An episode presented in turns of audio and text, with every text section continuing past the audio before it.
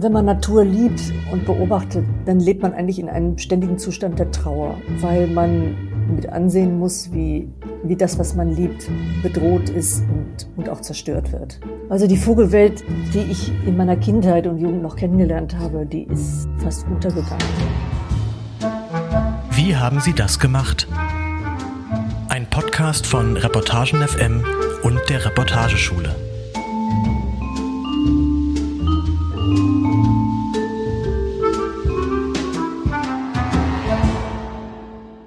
Hallo liebe Hörerinnen und Hörer, herzlich willkommen zu Wie haben Sie das gemacht? dem gemeinsamen Podcast von Reportagen FM und der Reportageschule Reutlingen.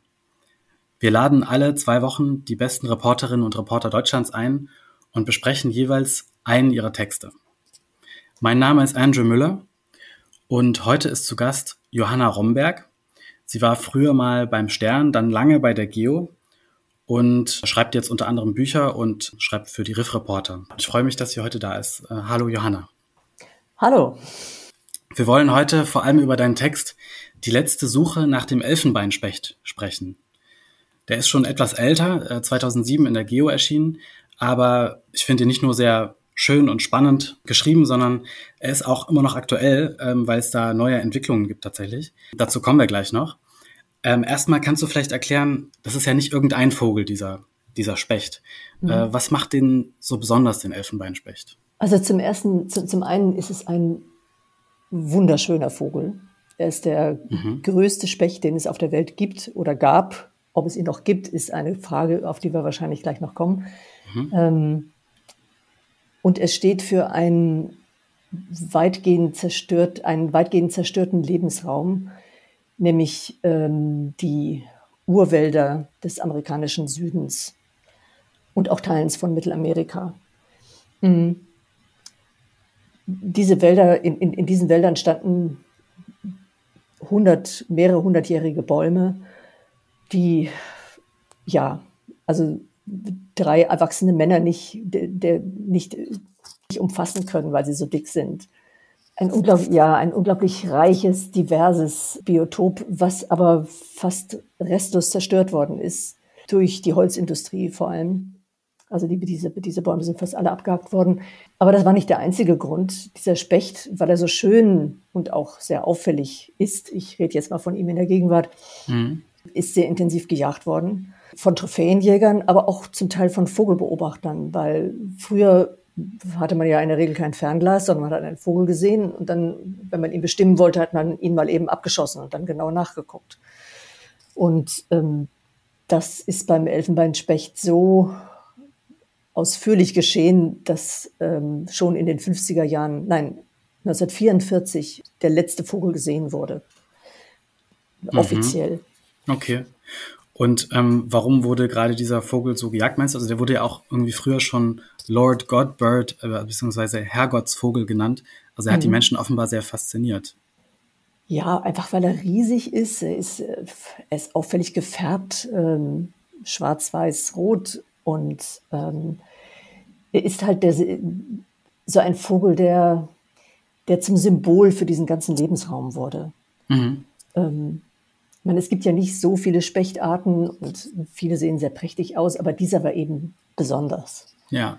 Und er, er, lebte eben nur dort. Also es gibt Spechtarten, die kommen mit ähm, jüngeren Wäldern klar, äh, mit Nadelwäldern. Ähm, aber dieser war eben speziell an diese sehr alten Wälder mit sehr dicken Bäumen gebunden, äh, die ja, weil er eben eine spezielle Art hat, sich zu ernähren, weil er Höhlen nur in ganz dicken Bäumen bauen kann. Und ja, damit war er so auf so eine, eine, eine mythische Weise ver verbunden mit diesem untergehenden und heute fast untergegangenen Biotop. Mhm. Ja. Und dann, ähm, das hast du vorhin schon erwähnt, dass nicht ganz klar ist, ob der, ob der noch existiert, ob diese Art überhaupt noch existiert. 2021 schlug der United States Fish and Wildlife Service, also die ents entsprechende Behörde, die da zuständig ist, vor, die Art als ausgestorben zu betrachten. Mh, zu dem Anlass ist dann dein Text auch nochmal online erschienen. Und es wurde aber immer wieder äh, in den letzten Jahrzehnten und auch nach diesem Vorschlag noch äh, weiter nach ihm gesucht und es gab Expeditionen. Er wurde auch immer wieder gesichtet. Und dieses Jahr ist dann eine Studie erschienen, wo praktisch ja die Autoren behauptet haben, dass sie jetzt doch wieder Beweise haben, dass diese Art noch noch existiert, dass, mhm. dass der noch lebt. Genau, und dann hast du auch nochmal einen neuen Artikel darüber geschrieben. Und ähm, ja, offenbar lässt, äh, lässt dieser Vogel die, die Ornithologen und auch die Menschen insgesamt nicht los und es wird weiter gesucht. Äh, was ist denn jetzt eigentlich der Stand? Also wissen wir, gibt es diesen Elfenbeinspecht noch oder? Ja, also die Wissenschaftler des äh, National Aviary am Zoo Pittsburgh, die diese Studie äh, initiiert haben, behaupten, dass sie stichhaltige Beweise für seine Existenz haben und haben die auch vorgelegt. Ähm, und sie haben sich wirklich Mühe, auch Mühe gegeben, diese Beweise zu erbringen. Sie haben äh, ein 93 Quadratkilometer großes Gebiet in Louisiana zehn Jahre lang untersucht und dort auch ähm, Tonaufnahmen gemacht, äh, Fotos, äh, Drohnenaufnahmen, die jedenfalls ähm, zumindest nahelegen, dass dieser Vogel dort noch vorkommt. Und ich fand sie auch so überzeugend, dass ich äh, dann über diese Studie eine Geschichte ge geschrieben habe. Ich würde aber wahrscheinlich diese Geschichte heute mit etwas mehr Skepsis anreichern, denn es gab dann bald danach doch, ähm, also meldeten sich eine Reihe von Ornithologen äh, zu Wort, die sagten, Leute, das sieht auf den ersten Blick gut aus, aber bei näherer Betrachtung ähm, habt ihr euch wahrscheinlich doch zu sehr von eurem Wunschbild leiten lassen. Und also konkret haben sie gesagt, das, was diese Aufnahmen zeigen, ist vermutlich dann doch nicht der Elfenbeinspecht, sondern eine andere Art, die ihm sehr nähe, sehr ähnlich sieht, nämlich der Helmspecht. Ähm, ich muss gestehen, dass ich mich vielleicht auch in meiner ersten Begeisterung ein bisschen zu sehr habe hinreißen lassen, weil es, es wäre einfach zu schön, wenn es ihn noch gäbe. Ähm, aber die Chancen dafür, muss man, glaube ich, ganz hart und ehrlich sagen, stehen nicht so richtig gut.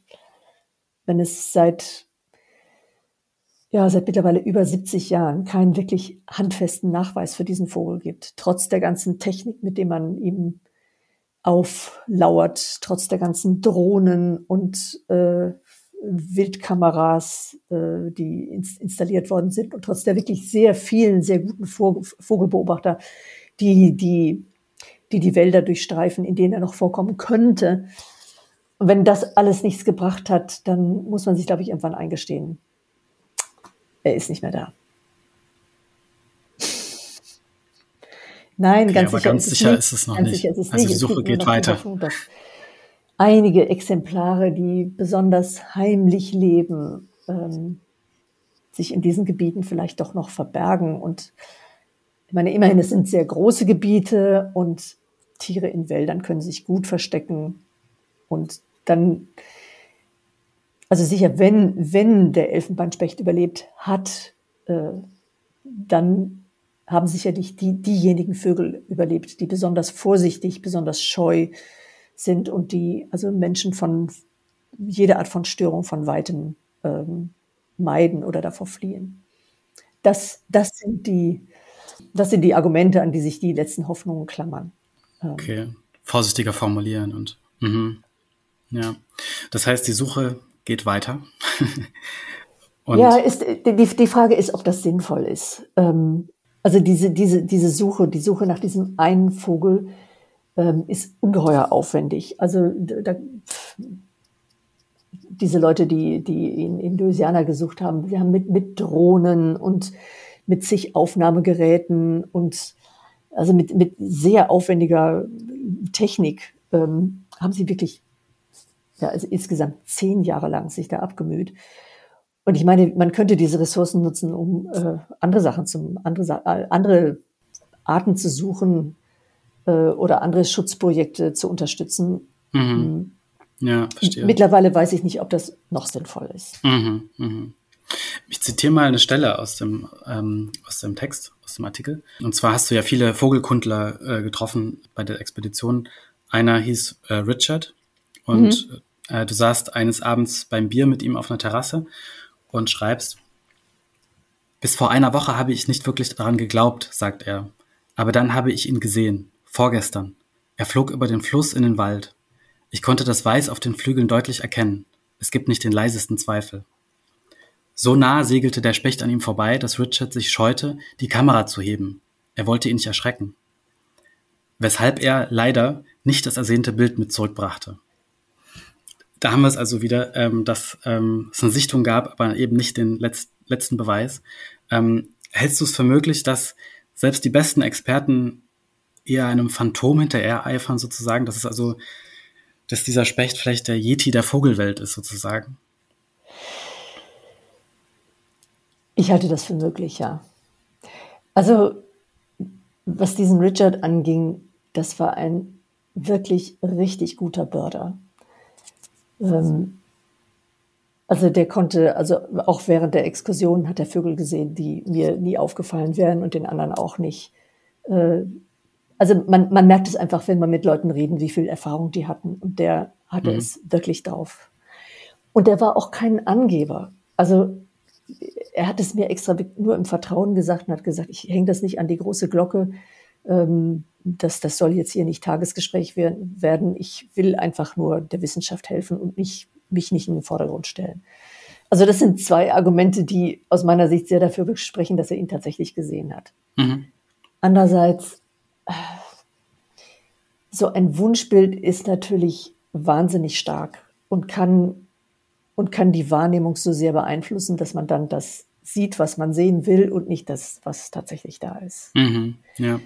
Du warst ja selber bei dieser Suchaktion dabei, hast du vorhin schon mhm. erwähnt, und ähm, hast ihn selber gesehen, den Vogel. Ähm, zumindest dachtest du das für einen Moment. Ja, ja es, es gibt halt einen, und das macht die Suche extra schwierig. Äh, es gibt einen Specht, der dem Elfenbeinspecht sehr ähnlich sieht. Das ist der Helmspecht. Der ist fast so groß. Er ist auch schwarz-weiß-rot gebustert. Allerdings ist das Schwarz und Weiß etwas anders verteilt, ähm, vor allem auf den Flügeln als beim Elfenbeinspecht.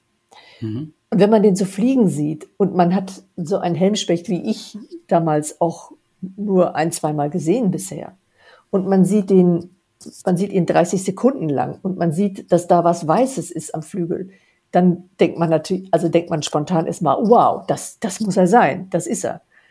Mhm. Und ich, ja, und dieses Gefühl, wenn man, wenn man plötzlich denkt, jetzt habe ich diesen Vogel gesehen, das ist ja der, der Wahnsinn. Also man fühlt sich wie, wie, wie auserwählt, also wie bei einer, was weiß ich, wie sich ein gläubiger Katholik bei einer Marienerscheinung fühlt, ungefähr so. Mhm. Und ähm, ich, ich hatte nun zum Glück einen erfahrenen Ornithologen bei mir und der hat dann gleich gefragt, also äh, wie sah er denn genau aus und wo war das Weiß am Flügel? Und dann haben wir uns sehr schnell darauf geeinigt, dass es halt der andere war. Ah, okay. Aber, ähm, und er selber hat ihn nicht gesehen? Nee, der guckte gerade auf zur anderen Seite, da war irgendein Eichhörnchen oder so. Wir saßen in einem Boot und ähm, ja. Ähm, okay, tja, schade. Muss, muss Vögel nicht nur, die Vögel müssen nicht nur da sein, sondern du musst auch zufällig in die richtige Richtung gucken. Das ja, genau. Vielleicht kannst du noch mal beschreiben, äh, wie muss man sich das genau vorstellen, diese, äh, wie dieser Text da entstanden ist. Du bist damals als Geo-Reporterin dann in die USA geflogen, bist, ähm, hast dich mit diesen Leuten getroffen, bist dann in Arkansas, war das, ne? Im, ja. Im Wald rumgelaufen, beziehungsweise mit dem Boot in den Sümpfen rumgefahren und hast stundenlang auf Baumstämme geschaut, oder wie war das? Es gab ja die von der, von der Cornell University Uni, äh, organisierten Suchaktionen äh, und die liefen so ab, dass jeweils ein Team von, ich glaube, es waren fünf, sechs Leute, ähm, jeweils eine Woche lang ein bestimmtes, einen bestimmten Teil des Waldes untersuchte, durchstreifte, in dem dieser Specht gesichtet worden war. Mhm. Und ich habe mich einem dieser Teams angeschlossen. Das war unproblematisch, also äh, konnte im Prinzip jeder mitmachen, der Lust hatte und das auch, also äh, Geld gab es nicht dafür, mhm. aber, aber, man musste auch nichts dafür bezahlen. Mhm.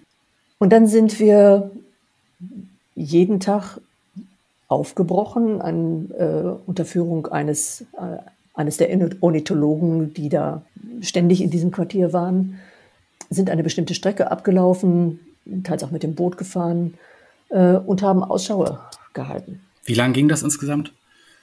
Also ich war eine Woche da. Mhm.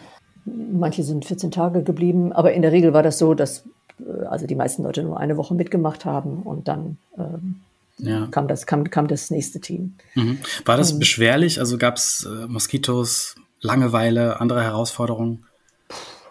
Ich, für mich, ehrlich gesagt, es war wie Urlaub. okay, schön. Ich meine, ja. ich konnte eine Woche lang das machen, was ich, was ich sowieso liebend gern tue mit am liebsten, nämlich äh, durch die Natur laufen und Vögel beobachten. Das ist dein Hobby, ne? Also du machst das auch so. Ja, gerne. das ist mein Hobby, seit, seit ich lesen und schreiben kann ungefähr. Und es war eben auch eine wirklich, also hinreißend schöne Natur, so ein Sumpfwald, der so nicht, keiner von den ganz alten mit den ganz dicken Bäumen, aber doch relativ unberührt mit, mit einer reich, reichen Vogelwelt, die jetzt auch also selbst wenn man den Specht nicht sieht, gibt es ja genug andere, andere Sachen zu sehen. Und, äh, ja. und auch ein bisschen wild, also halt zum Teil unzugänglich, äh, versumpft, äh, von, von, von Wasser durchzogen. Also das war schon sehr schön. Und wenn mich, wenn es da irgendwelche Mücken gab, ich erinnere sie nicht, weil der, der, der Spaß an der Sache hat das einfach äh, ja. überdeckt. Schön. Ja, dann konntest du in dem Moment wirklich dein, dein Hobby zum Beruf machen. Das, äh, das ist ja echt toll. Ja, Mhm. Was hast du noch für die Recherche gemacht? Also das war ja nicht das Einzige wahrscheinlich. Du musstest ja wahrscheinlich mit Experten sprechen, Fachliteratur lesen. Die beiden Leute, die damals, also 2005, diese, über diese, erst, diese erste glaubwürdige, glaubhafte Sichtung berichtet haben, die haben natürlich ein Buch geschrieben. Das ist nicht das Einzige. Und ich habe also diese Bücher gelesen und alles, was es über den Elfenbeinspecht äh, ja, eigentlich ziemlich alles, was über den Elfenbeinspecht je geschrieben wurde. Wow, okay. Ist das ähm, viel? Oh, äh, das ist überschaubar. Also, aber zwei Bücher muss man auch mal erst gelesen kriegen und was sonst noch im Internet stand auch. Aber das ist, das war jetzt kein, keine besondere Mühe. Das mache ich bei anderen Recherchen auch. Also es war ein Experte von, äh, von Cornell bei der Suche dabei. Äh, bei dem habe ich dann alles erfragt, was ich über die Recherche selbst also die, die Vor-Ort-Recherche selbst äh, noch wissen musste. Diese, diese Szene der, der Börder, der Vogelbeobachter, ähm, mhm. ähm, zu denen du ja auch gehörst. Was, was sind das für, für Leute? Also Richard haben wir jetzt schon ein bisschen kennengelernt und dich, aber genau, das ist ja eine weltweite Szene, glaube ich, ne, die auch. Es ist ein breites Spektrum. Das beginnt bei Leuten, die nur, naja, so an, bei Sonntagsspaziergängen mal ein Fernglas mitnehmen und vielleicht so die 20, 30 Vogelarten ihrer Umgebung kennen. Und das geht bis zu Leuten, die mehrmals in der Woche mit dicken, tausende Euro teuren äh, Spektiven, also Fernrohren losgehen und umfangreiche Listen führen, Jahreslisten, Lebenslisten, die sehr viel Geld ausgeben, um in weit entfernte, unzugängliche Biotope zu fahren und da noch irgendwelche Vögel zu sehen, die sie noch nicht gesehen haben. Ähm also das ist sehr, das, das, das ist sehr weit gespannt und ich sortiere mich da irgendwo in der Mitte ein. Mhm. Also ich glaube, dass ich die meisten mitteleuropäischen Vogelarten ganz gut kenne, also auch an der Stimme und, äh, und an der Gestalt erkennen kann, was schon mal was ist. Ähm, aber ich bin jetzt keine, also ich würde mich vielleicht noch nicht mal Ornithologin nennen, weil ich bin keine Wissenschaftlerin. Ähm, mhm. aber was mir auch gerade noch einfällt zuvor, weil du meintest, der Aufwand sei nicht so groß gewesen, das mhm. ist natürlich für jemanden wie dich auch leicht zu sagen wahrscheinlich. Ne? Du kennst dich halt schon ganz gut aus. Für andere Leute, wenn die darüber schreiben würden, die müssten sich erstmal viel mehr einlesen und so weiter. Das hilft dann schon, wenn man sich es auskennt. Hilft, ne? Es hilft schon. Also ich, ich ich habe sozusagen in der vertrauten Umgebung recherchiert. Aber ich glaube, mhm. das könnte, also die Bücher, die ich gelesen habe, die hätte jeder lesen können. Und es braucht, um die jetzt zu verstehen, um diese Geschichte zu verstehen, äh, braucht es keinen ornithologischen Sachverstand. Mhm. Okay. Und ähm, und Ornis oder Natur, Naturkenner überhaupt sind ähm, finde ich, mit die, die zugänglichsten Leute, was, mhm. was Recherchieren angeht. Die erzählen ja. gerne, sie teilen ihr Wissen gerne. Also ich habe noch nie erlebt, dass jemand irgendwie ja, abweisend zugeknöpft gewesen wäre oder, oder sein Wissen lieber für sich behalten hätte.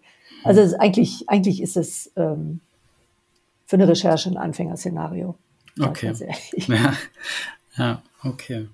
Ähm, es geht ja in deinem Text nicht nur mhm. um diese eine Vogelart, das hast du vorhin auch schon angedeutet, ähm, sondern es gibt natürlich eine ganz wichtige zweite Ebene sozusagen. Ich zitiere noch mal eine Stelle aus dem Text.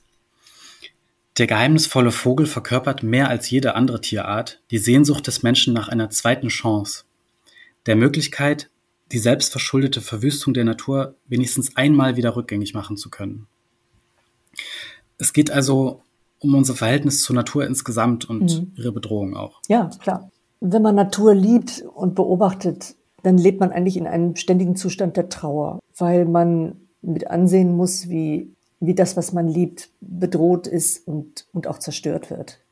Also die Vogelwelt, die ich in meiner Kindheit und Jugend noch kennengelernt habe, die ist fast untergegangen wenn ich so in den 70er oder 80er Jahren aufs, in, in die Landschaft ging, also die ganz normale Agrarlandschaft am Niederrhein, dann sangen da Dutzende von Lerchen und auf den Zaunfällen saßen die braunen Kehlchen und die Goldammern und die neuen Töter und äh, die Kiebitze balzten auf den Wiesen und Rotschenkel und Brachvögel und das, es war eine, es war so viel Leben in der Landschaft und das ist alles weg.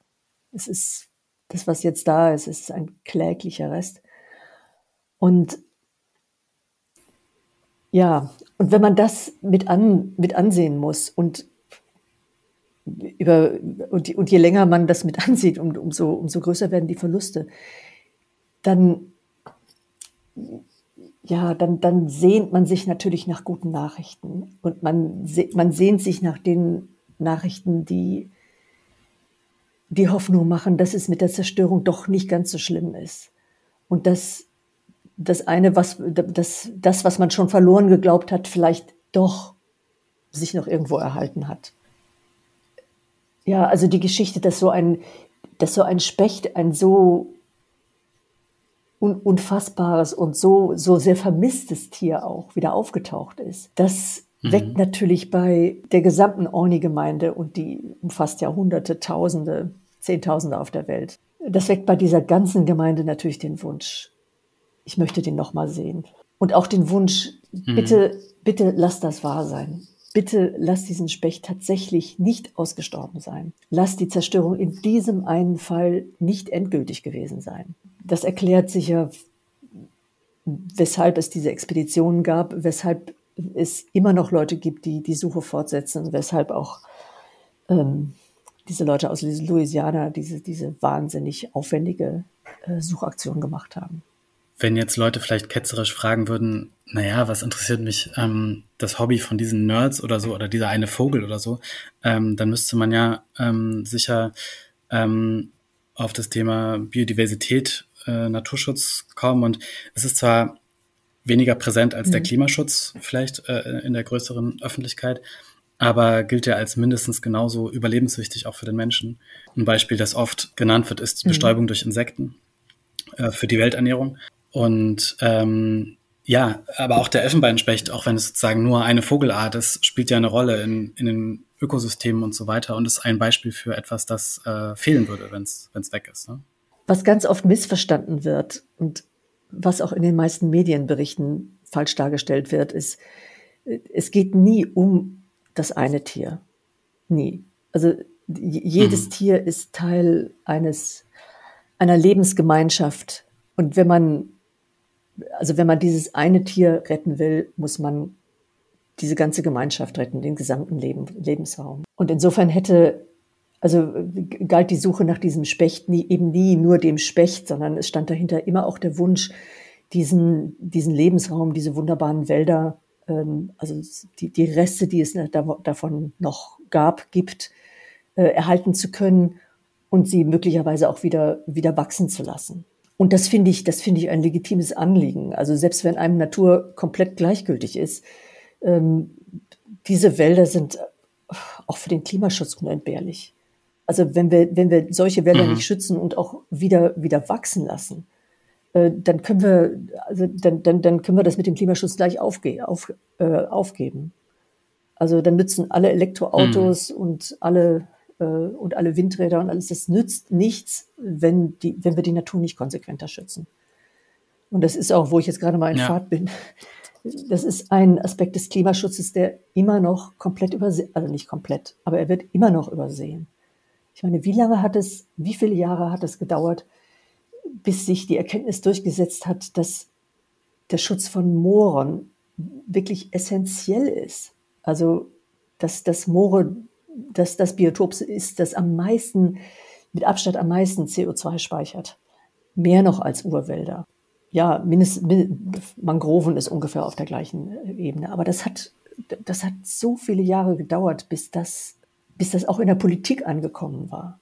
Und deswegen, also da kann man wenn man über Naturschutz schreibt, nicht oft genug darauf hinweisen, dass es nie um eine Art geht und nie um irgendwie ein paar hübsche Blümchen und Bäumchen, sondern es geht wirklich ähm, um, um das Netz des Lebens, dessen Teil wir sind. Ähm, mhm. Und deswegen, ja. Dabei ist wahrscheinlich dann äh, die Rolle solcher charismatischen Arten wie, wie eben diesen Elfenbeinspecht auch ambivalent, oder? Einerseits bringt es, ist es irgendwie ein gutes Beispiel, andererseits reicht es nicht, um für den Naturschutzgedanken insgesamt auf einzelne Arten zu schauen, oder? Das gilt jetzt nicht so, nicht so sehr für den Specht, aber das gilt für manche anderen Artenrettungsaktionen. Also zum Beispiel werden manchmal für den, für den Straßenbau oder für äh, irgendwelche anderen Projekte müssen Zauneidechsen umgesiedelt werden. Das ist eine, eine dieser Arten, die auf der rote Liste Abteilung 1 steht, vom Aussterben bedroht. Und dann werden dann mit sehr mhm. viel Aufwand und Geld irgendwie ein Dutzend Zauneidechsen umgesiedelt. Von der Stelle, wo die Straße gebaut werden soll, irgendwo anders hin. Und da denkt man, es ist erledigt. Aber das hat, das bringt in der Regel nichts, weil es kommt eben, eben darauf an, den, denen auch den Lebensraum zu bieten, den sie brauchen. Und das passiert dann meistens nicht. Ne? Und dann landen die in irgendeiner, auf irgendeiner Wiese oder irgendeiner Brachfläche. Und die wächst dann aber schnell zu. Und davon haben die Zauneidechsen nichts, weil die brauchen halt offene Flächen, die eben auch offen gehalten werden. Und dann dauert es irgendwie ein, zwei Jahre und dann sind die Zauneidechsen, die mit sehr viel Aufwand gerettet worden, worden waren, sind dahin. Ne? Und das ist also dieser Naturschutz, der, der sich extrem auf eine Art fokussiert und auf deren Rettung, aber eben nicht das die Lebensgemeinschaft und das große Ganze im Auge hat. Äh, im Auge hat. Da ist dann zusätzlich noch das Problem, dass ähm, also es, es gibt ja bei uns die Regelung, dass wenn du irgendwo was hinbaust, also sei es eine Straße oder ein, ein Gewerbegebiet oder ein, ein Windrad oder was auch immer, dass du dann einen Ausgleich dafür schaffst. Äh, also an anderer Stelle einen, einen Lebensraum schaffst, der diesen ersetzt. Aber das, das, ich meine, es ist gut, dass es diese Regelung gibt, aber sie funktioniert natürlich hinten und vorne nicht, weil beispielsweise einen, einen alten Wald kannst, kannst du nicht einfach ersetzen, äh, wenn du irgendwo einen neuen anpflanzt. Der ist dann weg. Ne? Und so ein, ein gewachsenes Biotop ähm, mit einer, einer Lebensgemeinschaft von, von Dutzenden, Hunderten Arten, die kannst du nicht einfach von hier nach da versetzen. Und kannst ja auch nicht irgendwie mit dem Fingerschnitten neu schaffen oder wenn du irgendwie eine, eine, eine Wiese als Brache umwidmest. Das geht einfach nicht. Beim Thema Naturschutz, ähm, auch Klima ähm, und so weiter, äh, gibt es ja leider sehr viele schlechte Nachrichten. Und es ist auch beim darüber Schreiben immer wieder so eine Frage, wie man damit umgeht. Also, ähm, dass es einerseits ähm, akkurat wiedergegeben wird, das Bild, andererseits nicht zu pessimistisch ist vielleicht. Und du hast ähm, 2021 ein Buch veröffentlicht mit dem Titel Der braune Bär fliegt erst nach Mitternacht und hast in diesem Buch mh, hm, vor allem die heimische Natur in den Fokus genommen und äh, Geschichten erzählt über Menschen, die äh, was äh, versuchen zu machen gegen die Zerstörung und äh, so ein bisschen positiveren Zugang sozusagen gewählt. Kannst du dazu vielleicht was sagen? Die Idee zu diesem Buch entstand in einer Phase, wo Depression ist vielleicht zu viel gesagt, aber es ist schon so, die, die, die schlechten Nachrichten in Sachen Natur, die, die ziehen mich schon runter. Also nicht, nicht nur mich, sondern viele. Und ich habe dann überlegt, also was hat es eigentlich noch einen Zweck, über Natur überhaupt zu schreiben, wenn eh alles den Bach runtergeht? Und dann habe ich, hab ich mir auch ganz konkret überlegt, also was, was hilft jetzt gegen meine persönliche Depression? Und ich habe festgestellt oder mich daran erinnert, ich, ich schöpfe eigentlich immer dann wieder Hoffnung, wenn ich Menschen begebe, wenn, wenn ich Menschen begegne, die nicht aufgegeben haben, die sich einfach um das, um das Stück Natur vor ihrer Haustür kümmern, das schützenswert ist und das man auch schützen kann, die das tun, was sie im Rahmen ihrer Möglichkeiten tun können. Und, und in, der, in der Regel sind das Menschen, also eigentlich fast immer sind das Menschen, die nicht die ganze Welt äh, retten wollen, geht ja auch gar nicht, sondern die sich um einen Ausschnitt aus Natur kümmern. Also sei es um eine bestimmte mhm. Artengruppe wie die, wie die Eulen, ähm, um die es in dem Buch geht, um ein bestimmtes Biotop, wie beispielsweise die, ein, ein, ein Bach äh, in Südniedersachsen, in dem eine extrem seltene Muschelart lebt, also die Flussperlmuschel, die ist in Deutschland wildlebend äh, und sich selbst reproduzierend nur noch in diesem einen Bach geht. Und die deswegen mhm. auch deswegen überlebt, weil ein Mann sich darum sein halbes Leben gekümmert hat und dafür gekämpft hat, dass dieser Bach erhalten bleibt und diese, diese Muschel überleben kann. Mhm. Und also wenn ich solchen Leuten begegne, dann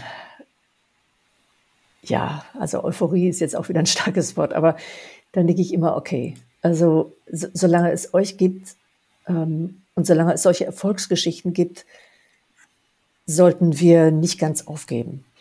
Und das auch deswegen nicht, weil, ähm, also natürlich zerstören wir jede Menge Natur, aber Natur an sich ist unzerstörbar. Und selbst wenn wir sie so runterwirtschaften, dass am Ende auch unsere eigene Spezies nicht überleben kann, ähm, wird sie, wird sie wieder auferstehen.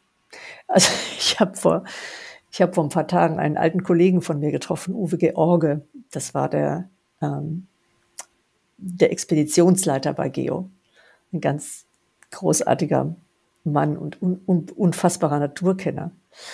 Und er sagte mir, also mhm. wir, wir sprachen auch genau über dieses Thema, über die, die Trauer, über das Verlorene und die Frage, ob man noch Hoffnung haben kann. Und er sagte dann ganz cool, also in vier bis fünf Millionen Jahren werden wir eine wunderbare, artenreiche Natur auf der Erde haben, wenn die Menschen endlich ausgestorben sind. Oh ja, das ist ja, ja, auch zynisch. Ich möchte aber das, äh, ich möchte nicht, dass wir ausstehen. Ich habe Kinder und so.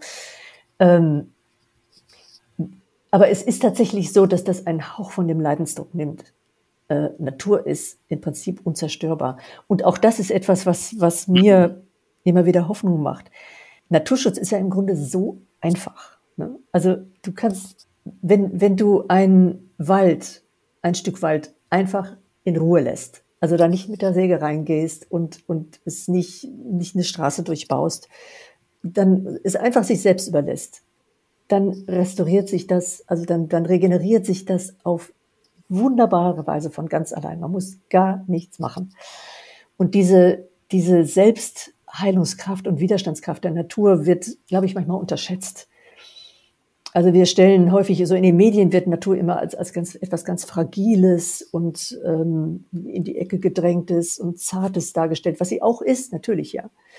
Ähm, aber sie ist eben auch das andere. Sie ist, sie ist vital und robust und äh, ja auch feindselig zum Teil und an, an, anpassungsfähig, auch äh, pragmatisch. Pragmatisch ist, ein, ist eigentlich ein gutes Stichwort. Also wenn man wenn man beispielsweise so eine, eine größere Wiese, es muss schon eine große sein, aber eine Wiese unter Wasser setzt und dafür sorgt, dass da keine Füchse drauf kommen und Waschbären, dann landen da nach ein paar Wochen die ersten Kiebitze und legen ihre Eier. Und äh, ob das vorher, ob das vorher ein Kartoffelacker war oder irgendwas anderes, ist denen völlig wurscht. Wenn die irgendeinen halbwegs geeigneten Lebensraum sehen, zack drauf, und, und vermehren sich dann auch wieder. Also es gibt konkrete Beispiele dafür, mhm. auch, auch in Niedersachsen, wie sowas funktioniert. Ähm, man braucht dafür natürlich Fläche, ähm, man braucht Leute, die das managen, aber das ist alles keine, keine Raketenwissenschaft. Das im Prinzip macht die Natur das mit etwas Unterstützung selber.